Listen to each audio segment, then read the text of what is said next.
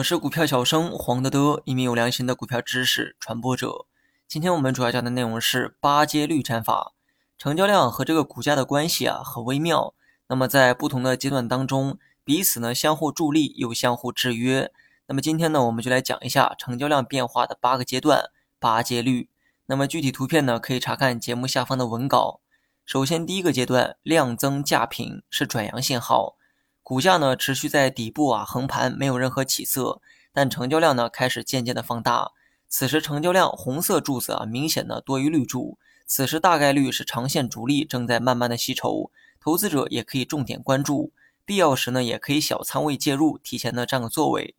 第二，量增价升是买入信号，成交量呢持续的放大，与刚才不同的是，股价呢也出现了同步的上升，此时的成交量是股价最有力的推手。而股价呢也很配合的进行了上涨，二者行为啊出现了一致的表现，此时呢为最理想的买入机会。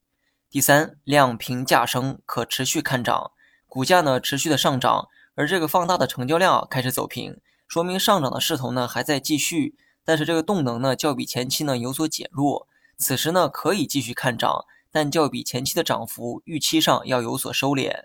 第四，量减价升，可继续持股。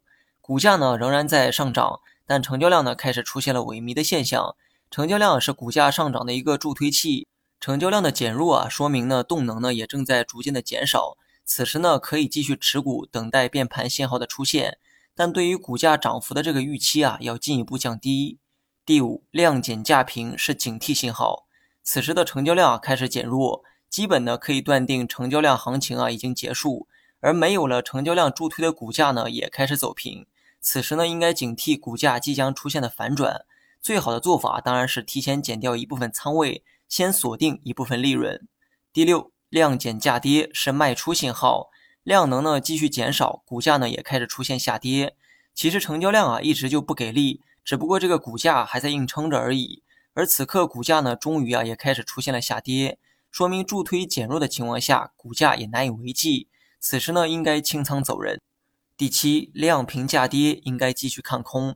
成交量呢开始走平，但股价的下跌啊并没有停止，这很有可能是下跌趋势中的一次修整。此时呢应该继续保持空仓。第八，量增价跌为主跌浪，前期的下跌啊可能只是一个开始，现在才是主跌浪。跟之前的量增价升一样哈，成交量呢成为了股价的助推器，只不过这一次啊是向下助推，使股价下跌的更加猛烈。好了，本期节目就到这里，详细内容你也可以在节目下方查看文字稿件。